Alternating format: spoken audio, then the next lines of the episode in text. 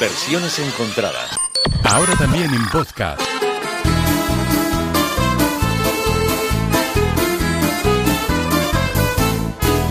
Una mattina mi sono alzato, oh vela ciao, vela ciao, vela ciao, ciao, ciao. Una mattina mi sono alzato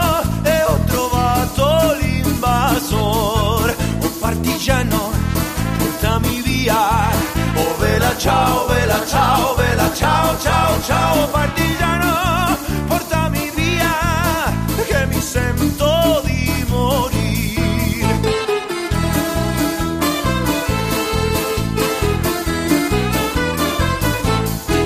E se io muoio da partigiano, oh vela ciao, vela ciao, vela ciao, ciao, ciao. E se io muoio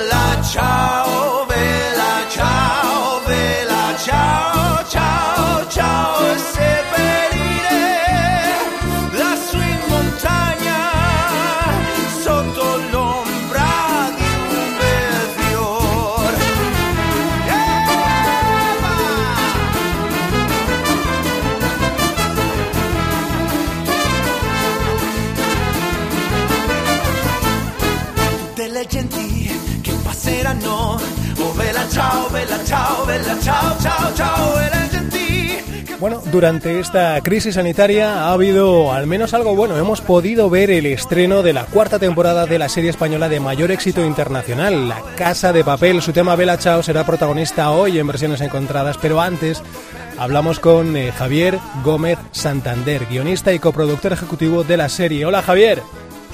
¿Qué tal? Buenos días, ¿cómo estás? Pues eh, yo bien, bien. ¿Y tú cómo estás? ¿Cómo llevas el confinamiento?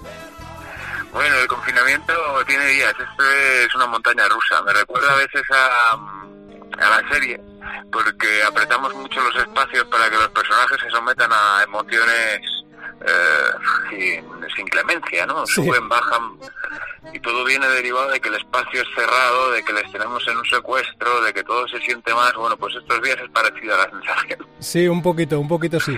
Oye, comentaba que eres guionista y coproductor ejecutivo. Yo creo que a la gente le ha quedado claro lo de guionista eh, y lo de coproductor ejecutivo a todo el mundo le habrá sonado también como muy bien, muy vestidito, y proba- pero también probablemente muchos dirán, muy bonito, pero ¿eso qué es? ¿Qué es, qué es coproductor ejecutivo exactamente?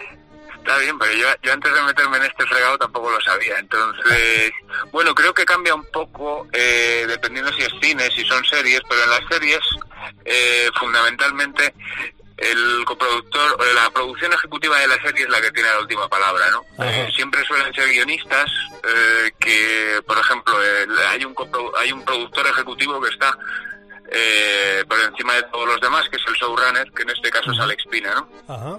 Que también es el creador de la serie. Y luego, pues eh, estamos con él, Jesús Colmenar y yo. eh, y bueno, pues eh, activan decisiones de sobre la música, sobre el vestuario, sobre cualquier cosa, o los espacios, la construcción de decorados. Tienes que estar metido en todos los ajos. Muy interesante. Oye, eh, por cierto, que to- todo esto que se ha generado con eh, la casa de papel nace porque aquí Javier Gómez ha trabajado también antes como periodista en radio y televisión y en su día escribió una novela, El crimen del vendedor de tricotosas, que bendita la hora en la que te dio por escribir eso porque nada habría sido lo mismo sin ese trabajo. A mí me cambió la vida esa novela. Sí. ha sido el, el- el mejor fracaso de mi vida porque, porque la Bueno, no fracaso, bendito fracaso. sí, sí, no, fue muy bien. Eh, o sea, no funcionó como, como casi todas las novelas que se publican, ¿no? Que salen ahí, se quedan en los estantes y ya está.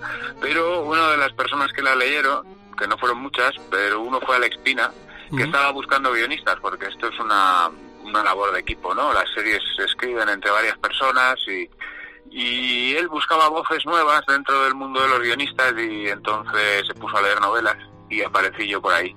Y bueno, pues tuve mucha suerte porque entré de, de aprendiz, tuvieron la generosidad de meterme con treinta y tantos años a enseñarme un oficio y me fue muy bien porque he podido ir viendo todas las fases de, de esta profesión y todos los, las escalas del guion y todo es fantástico. Sí, sí, sin duda, tiene que ser apasionante. Y la, la serie, uno de los eh, factores de éxito de, de, la serie, de La Casa de Papel, son también sus personajes, que son cada uno de ellos de distintos perfiles psicológicos. Yo supongo que en alguna medida, en alguno de ellos, habrás volcado parte de tu personalidad. ¿Cuál te representaría más? ¿En cuál has volcado más parte de ti? Bueno, en todos metes bastante, eh, o sea, en todos metes partes, porque al final siempre escribes desde territorios de verdad, ¿no? Aunque los personajes estén deformados, a veces, a veces no es tanto una... Yo, por ejemplo, tengo mucho con Berlín, sin ser yo un psicópata ni tener todos esos valores que, que él tiene, ¿no? Pero sí. hay unas verdades emocionales que al final todos los personajes, sean quienes sean, eh, o sea, Aníbal Lecter lo puede escribir una buena persona, es lo que trato de decir. Al final tiene retrote, eh, resortes que, que tienen que ver con algo que está más allá de, de la definición que, es, que está a simple vista del personaje, ¿no?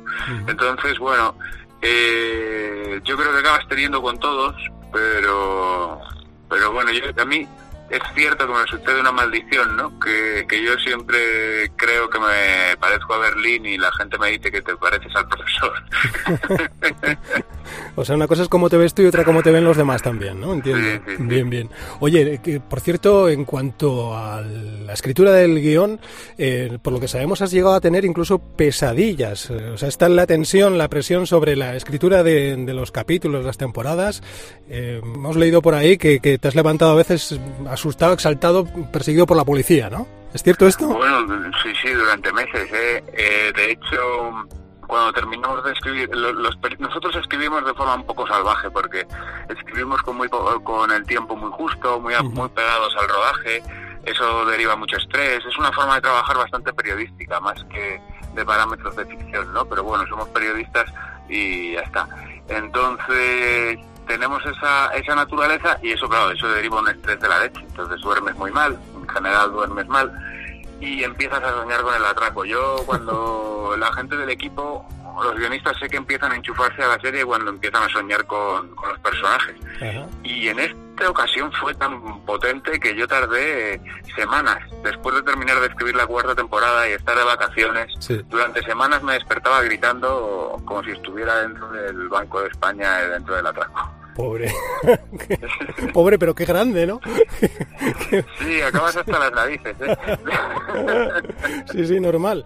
Oye, pero ¿y, ¿y, de verdad compensa escribir tan cerca del rodaje, con esa presión, tan próximos al, al rodaje? Bueno, eh, nos da mucha más información. Ten en cuenta que si tú escribes la serie y luego la, la ruedan, eh, la escritura está un poco muerta porque eh, te falta toda la información que te va llegando cuando ves los brutos en la sala de montaje. Uh -huh. Tú empiezas ahí a ver cómo funcionan los personajes, empiezas a ver cuáles tienen más química.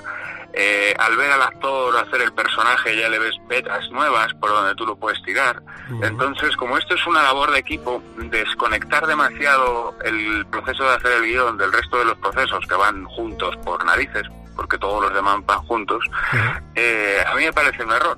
Entonces, bueno, Alex también lo cree así, que es mejor, nos mete más, nos empeora la vida, pero nos da mejores resultados.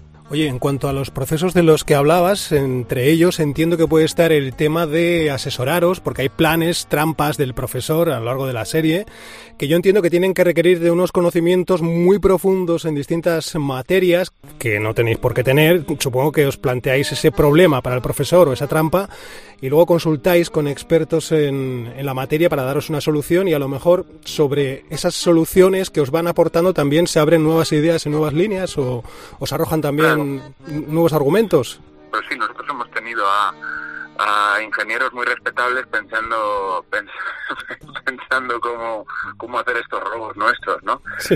Y, y, haciendo con ellos, eh, eso lo lleva Sara Solomando, lleva la, el departamento de documentación y ella es periodista también, hace un trabajo muy, muy periodístico en ese sentido porque investiga como investigamos nosotros, eh, bueno, como hemos hecho toda la vida, ¿no? Entonces tienes que buscar a gente que te, que te dé datos, que te dé información y luego poner todo eso a disposición de la ficción, ¿no? Porque eh, obtienes muchas cosas de la realidad. Un ejemplo muy fácil es eh, la, eh, la cámara acorazada del Banco de España se inunda de verdad. Sí, ajá. Entonces, bueno, eso ya es brillante, pues nosotros solo tenemos que coger y decirlo, ¿no? Porque ya se le ocurrió a alguien en la realidad y, y entonces eh, nos da mucho, además mete muchísimo diferencial a la serie. Nunca has visto un atraco en donde unos señores se meten en una cámara acorazada que se inunda, ¿no? Pues eso para nosotros, eso nosotros lo hemos rodado, nos da diferencial. Eh, tenemos a unos buceadores allí entre el oro, ¿no? Que casi es una imagen que parece que viene de un galeón. Pues eh, eso es la realidad, la que te lo ha dado. Oye, ¿y no ha llegado todavía el punto en el que, por ejemplo, en este caso hablabas del Banco de España, alguien nos diga esto, igual, igual paráis un poquito porque nos estáis aquí descubriendo demasiado, demasiadas eh, temas de seguridad y a lo mejor no nos conviene? No, todavía no ha llegado el punto este, ¿no? no, porque nosotros también en ese sentido, claro, si, si coges todos los sistemas de seguridad que tienen en realidad y todas sus inteligencias juntas, eh, no lo atracas ni de suerte. Ni con el profesor. Oye, en cuanto, en cuanto a- al éxito que está teniendo a nivel internacional, ¿esto os condiciona mucho a la hora de, de escribir? Porque ya no escribís solo para España, escribís para el mundo. Eh, ¿Os condiciona mucho a la hora de decidir qué línea llevar, qué puede gustar o qué no? No, nosotros tenemos muy claro que hay una... Nosotros nos hemos chupado ficción americana, ¿no? Y hemos asimilado como propios, pues, pues yo qué sé, sus expresiones de eh, dame el jodido, no sé qué, esas cosas que traducían, que traducíamos, ¿no? Sí. Que me aspen, sí, es- todas esas cosas. Entonces, eh, pues nosotros cogemos y escribimos a personajes que dicen la madre que parió a Panete. Y, y entonces, claro, eh, creo que, que partir de nuestra identidad y no traicionarla Eh, es lo que nos da diferencial. Luego en otros países además eso se percibe como una cosa que enriquece la, la ficción. Yo recuerdo cuando veía Narcos, eh, las temporadas de, de Pablo Escobar, estábamos todo el día diciendo gonorrea, ¿no? Sí, sí. Porque, porque te gusta ver también esas cosas de otros países. Y yo creo que no hay que traicionar, no hay que traicionar demasiado eso. Oye, una pregunta mm, rollo rollo fan, ¿eh? Vamos a, vamos a procurar no hacer spoiler. Esto, Javier, en la cuarta temporada muere un personaje muy relevante. ¿Qué necesidad, Javier? ¿Por qué? ¿Por qué nos hacéis esto? ¿Por qué? Bueno, yo creo que eh, para nosotros tenía un sentido. Eh, el espectador también es cierto que hay que hay que moverlo, hay que generar sensaciones Sí. y, a veces hay que tomar este tipo de decisiones. Pero bueno, eh, no, es que no, no quiero no quiero andar en, en los terrenos del spoiler, pero pero bueno, yo creo que tiene un sentido. Vale. Bueno, o sea, generar una emoción también, ¿no? En el... Bueno, y, y luego también una... eh, es- eh, los acontecimientos que no tienen vuelta atrás son los que hacen que avancen las ficciones, ¿no? Entonces, a veces tienes que tomar este tipo de decisiones. Ya, ya. Bueno, y suponemos que estáis ya con la quinta temporada, porque entiendo que tiene que haber, tal y como ha terminado la cuarta, está la puerta abierta a la quinta. ¿La cuarentena ha afectado a los plazos de, de entrega de ese nuevo trabajo o cómo estáis? No, lo que nos ha cortado es el rodaje de otra serie que estábamos haciendo, que, que seguimos escribiendo y que se llama Sky Rojo, Ajá. que estábamos rodando Sky Rojo también para Netflix eh, entre Madrid y Tenerife. Ujú. Y claro, ese rodaje es el que se ha visto afectado por el COVID y, y luego de lo que de lo demás pues todavía no, no tenemos noticia, pero bueno, ahí estamos. Bueno, esperamos que no tengamos que... Supongo que supongo que esto, claro, la pinta que está cogiendo es que va va a mover los planes de trabajo de toda la industria. ¿no? Bueno, vamos, vamos terminando con hablando con, de- sobre los iconos, los símbolos de la casa de papel, ese- esa máscara de Dalí, ese mono rojo, los tonos oscuros y esa canción con la que comenzábamos hoy el programa, ese Bella Ciao. Por lo que sabemos, fuiste tú precisamente quien rescató esa canción para la serie. ¿Cómo, cómo, fue, cómo fue esto? Pues fíjate, ahí se juntan dos cosas. Eh, una es que yo estaba en un día de bajón. Esta profesión tiene bajones anímicos eh, porque hay días que no se te ocurre nada y entonces esos días todo parece que está mal. Y hay días en los que se te ocurre algo y parece que todo está bien. ¿no? Entonces, eh, tuvimos un día que no, no, no salió nada. Yo al día siguiente me desperté de bajón y me puse velachao porque lo, lo solía hacer. Y entonces, según estaba desayunando con la canción, dije, ahí va, pero si esta canción es, esta canción es la de la serie. Esta canción que la casa de papel. Entonces eché a correr y dije, ya, ya te vengo, ¿cómo arrancamos? Eh, estábamos buscando cómo arrancar un capítulo, ¿no? Es la primera vez que se oye Bela Chao, cuando Moscú abre el agujero en el suelo. Y, y bueno, expliqué aquel, aquel ranque que se me había ocurrido. Eh, preso de la euforia y había entonces claro entonces éramos una serie nacional ahora ponemos música con mucha alegría pero entonces la música la podías poner si estaba libre de derechos. Eso significaba que tenía que ser una obra popular, que no estuviera sujeta a derechos de autor, que tú mm. pudieses hacer una interpretación. Y todo eso se daba con Bela Chao, porque era una canción que, claro, eh, tenía una historia ya muy larga detrás y ya estaba libre de derechos. Pero esa es la realidad. Nosotros no hubiésemos podido hacerlo con una canción. Entonces, como ficción nacional, esas son las cosas que también ya te cambia escalarte a hacerte una ficción internacional, ¿no? Que ahora puedes decir, meto You Never Walk Alone, lo pones. Pero antes la primera pregunta que se me hizo a mí, después de, joder, me encanta la idea de Bella Chao muy bien, pero esto lo podemos pagar o no. claro, es el, el dinero es lo, es lo que tiene. Oye, y, este tema que ha sido rescatado, versionado desde entonces, desde que salió en la, serie, ha sido un pelotazo, ha sido un éxito. Incluso en Alemania y en Francia ha habido versiones que han sido un pelotazo, lo decíamos. Eh, ¿Cómo te sientes teniendo esa influencia desde, desde la serie? Hombre, es bonito. También hay que tener en cuenta que es una canción que siempre vuelve porque tiene un componente de himno muy poderoso. Entonces es una canción que, que va y viene, va y viene, va y viene. En esta ocasión es verdad que nosotros parece que le hemos dado el, empujón, pero después cuando la chava está presente siempre se queda un rato, siempre se hacen muy buenas versiones y esto sucede cada, cada X años. Y en esta yo he contribuido, que creo que un poco sí, pues me siento muy orgulloso porque para mí es una canción que siempre me ha emocionado y significa muchas cosas. Pues nos vamos a dedicar a, repasar algunas de sus versiones en los próximos minutos y, ya solo nos queda irnos despidiendo de ti. Eso sí, recuerda que un gran poder implica una gran responsabilidad, no nos mates más personajes. por favor, ya sé que no vas a hacer ni caso. Eh, tampoco nos vas a decir cuándo podremos ver la siguiente temporada, porque lo que comentabas, ¿no? Eh, pues tal como está el mundo, no se sabe. No tengo ni la menor idea. ¿Está escrita? No, no, claro, nada, ni escrita. Pero habrá líneas argumentales, habrá ideas, ¿no? Sobre lo más o menos para dónde va tirando. Ya. Dentro de mi cabeza hay, hay planes, hay planes. Pues estamos deseando conocerlos todos y verlos eh, cuanto antes mejor. Gracias, eh, Javier Gómez Santander, por dedicarnos estos minutos. Un abrazo y muchísimas felicidades por el, por el triunfo, por el éxito. Muchas gracias, muchas gracias, de verdad. Agur, hasta luego. Pues enseguida empezamos a repasar versiones encontradas sobre este Bella Ciao. Una mattina mi sono alzato, oh Bella Ciao, Bella Ciao, Bella Ciao, ciao, ciao. Una mattina mi sono alzato e ho trovato l'invasor. Oh partigiano, portami via. Oh Bella Ciao, Bella Ciao, Bella Ciao, ciao, ciao. Partigiano, portami via, che mi sento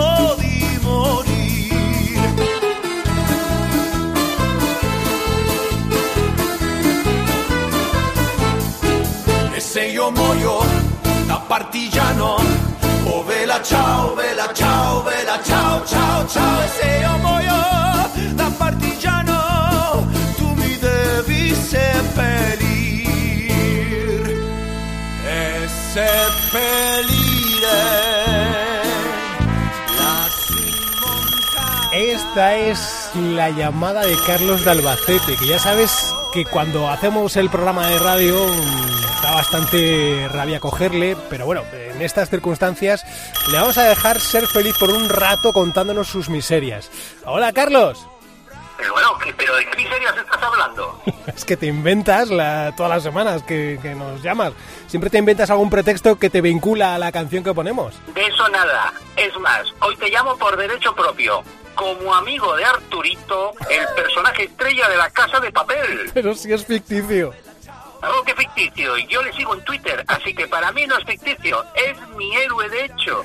Pero de verdad que de todos los personajes de la Casa de Papel te quedas con Arturito, el que representa todas las miserias humanas. Miserias humanas, pero ¿de, quién estás hablando? A mí me parece el más humano de todos y somos amigos en Facebook, así que ojito con hablar mal de él, ¿eh? Bueno, a ver qué mierdas de versiones tienes preparadas para la canción de hoy. Oye, poco de tacto tampoco te diría mal, ¿eh? Que, que aquí ponemos versiones de todo tipo. Sí, sí, mierdas. A ver qué tienes por ahí. Oye, que te cuelgo. Ay, José Luis, qué sensible eres. Bueno, a ver qué versiones tienes por ahí. A ver si están a la altura por una vez en la vida. Uf, en fin, mira, tenemos la versión de Nayoan Inri en castellano, que además eh, hace de Alicia, la investigadora del atraco en, en la serie de La Casa de Papel. A ver qué te parece. Esta mañana me he levantado. Oh, vela, chao, vela, chao, vela, chao, chao, chao. Esta mañana me he levantado y he descubierto al invasor. Vela, chao, compañero, vela, chao. Quiero ir contigo, vela, chao, vela, chao, vela, chao, vela, chao, chao, chao. Oh, compañero. Quiero ir contigo. Porque me siento aquí morir. Y si yo caigo en la batalla, vela, chao, vela, chao, vela, chao, chao, chao. Y si yo caigo en la batalla, coge en tus manos mi fusil. Cava una fosa en la montaña. Vela, chao, vela, chao, vela, chao, chao, chao. Cava una fosa en la montaña, bajo la sombra de una flor.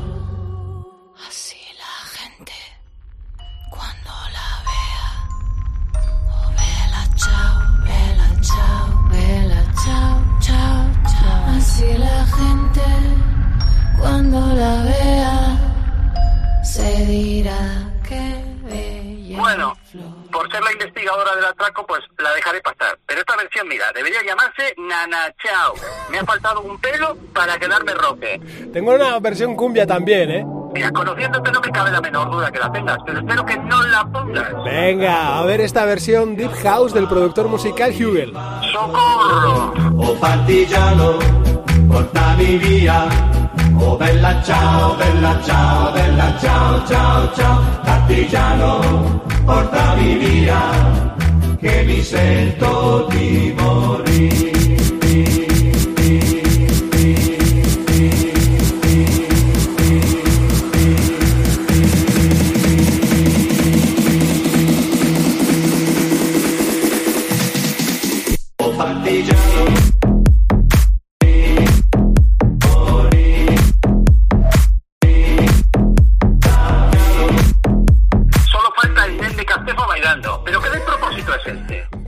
Al oro. Al oro, Carlos, que esto fue un pelotazo en 2018 en Alemania y en Francia. Y claro, y los pajaritos de María Jesús también fueron un pelotazo. Joder, ya te vale. Eh, mira, a ver esta otra versión cabaret de Limboteque. A ver, a ver cómo te suena. Questa mattina mi sono alzato.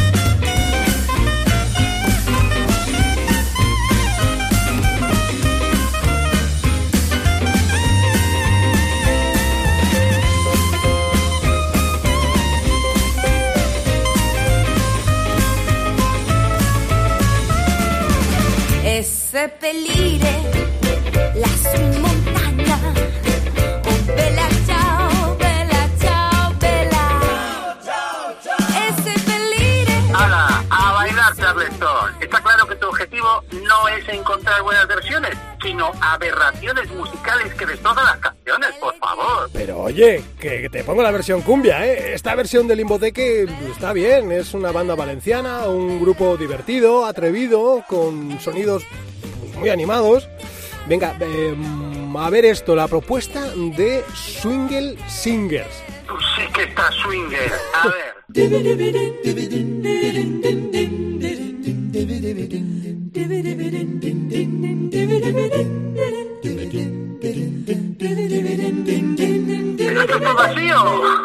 Espera que arranque, Carlos.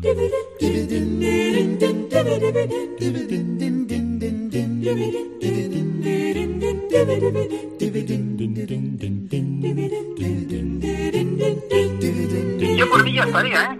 Eh, Parece que va a salir la abeja maya a cantar en cualquier momento. ¡Calla! Stramattina mi sono alzato, oh bella ciao, bella ciao, bella ciao, ciao, ciao. Stramattina mi sono alzato ed ho trovato l'invaso. Oh partigiano, portami via, oh bella ciao, bella ciao, bella ciao, ciao, ciao. Partigiano, portami via, che mi sento di morire.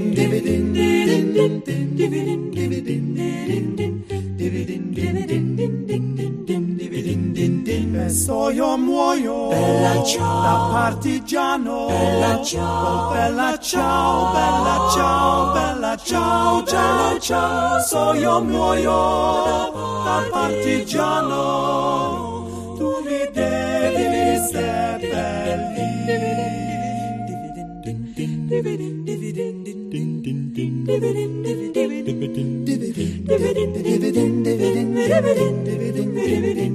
e seppellire lassù in montagna. Oh bella ciao, bella ciao, bella ciao, ciao, ciao. Seppellire lassù in montagna sotto l'ombra di un bel fiore. Esto es tan malo que no sé ni cómo definirlo. Es como si mezclan la abeja maya con la música de una película de Paco Martínez Soria. Carlos. Es una banda vocal londinense, Carlos. eh, ya te vale a ti también, ¿eh? Aquí sí que te vale. ¿Sabes lo que te digo? Que te va la versión cumbia. Ahora te la pongo. Mira, eso sí que no, ¿eh? Mira, ya está. No me voy a quedar a escucharla, porque con el camino que llevas no quiero ni pensar cómo será la versión cumbia. Ahí te quedas, majo. Pues- Hasta la semana que viene. Pues nada, hasta la semana que viene. Es nuestra arma secreta contra Carlos de Albacete. Escuchamos esta versión cumbia y, y en breve nos ponemos en contacto con Anchoni y Cecily.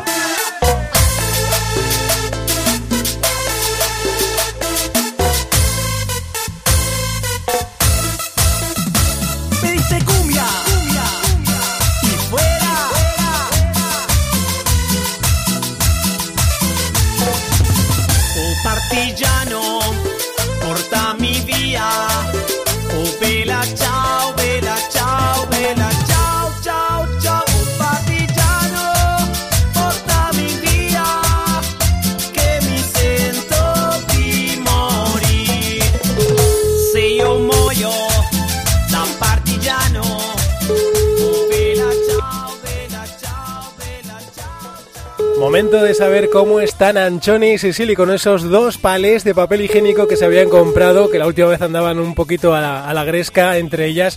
A ver si nos cogen el teléfono. ¿Qué? Hola Cecily, José Luis de Versiones Encontradas. ¿Otra vez? Bueno, os llamo para ver qué tal estáis. Ondo, ondo, San Marco. Es que ricasco que borde eres a veces, Sicily. ¿Y tú qué haces, pues? Hola Anchoni, pues nada, estoy haciendo el programa, estamos eh, poniendo hoy versiones de, de una canción que suena en La Casa de Papel. ¿Qué estás de coña, no? ¿No? ¿Por? La casa de papel. Sí. Mucho pitorreo ya, ¿no? ¿Qué dices, Sicily? de la Casa de Papel que está haciendo el programa y nos llama a nosotras que tenemos dos palés de papel higiénico en casa. ¿qué pasa, pues? Te hago un croquis, Anchoni. Esa, esa rosa la cubana ya hecho, pues. Tú sí que estás a la cubana, Anchoni. ¿Qué, pues? Hacemos mañana croquis si quieres. Hoy comida ya y hecha. Sí, croquis de arroz hacemos, Anchoni. No hay de eso nada. Oye, eh, pero en, en varias semanas que llevamos eh, así, ¿no habéis podido bajar a comprar algo, a hacer compra? A mí me da vergüenza. Las locas del papel higiénico nos llaman ya. De zurra, no hagas caso, Julis. Lo que pasa que falta no hace. Tenemos de sobra. Y tanto que tenemos de sobra, Anchoni. ¿Otra vez vas a empezar? Bueno, venga, eh, no os peleéis, está bien. eh, veo que, que estáis bien eh, dentro de lo, de lo que cabe, eh, así que todo, todo bien, ¿no? Bye, bye. Dentro de lo que cabe, bye. ¿Qué vas a decir? Ay, va, y primera, eres que ricasco, Julis. Pues nada, me alegro. Hasta la semana que viene entonces. ¿Otra vez vas a llamar la semana que viene? Déjale, oye, oso, onda, Julis, agur, agur. Arillo, bye. Adiós, adiós. Bueno, pues después de haber conocido que están bien, haber sabido que, están bien Anchoni y Cecily, vamos cerrando la persiana ya de versiones encontradas y lo hacemos con la última de las versiones, en este caso con un cantante pop italiano que hace así su, su revisión de este Bella Ciao que nos ocupa hoy en el programa. Él es T. Y, así decimos eh, adiós hasta la próxima. Gracias por escucharnos. Una mattina alzato. Ciao, bella ciao, bella ciao, ciao, ciao. Una mattina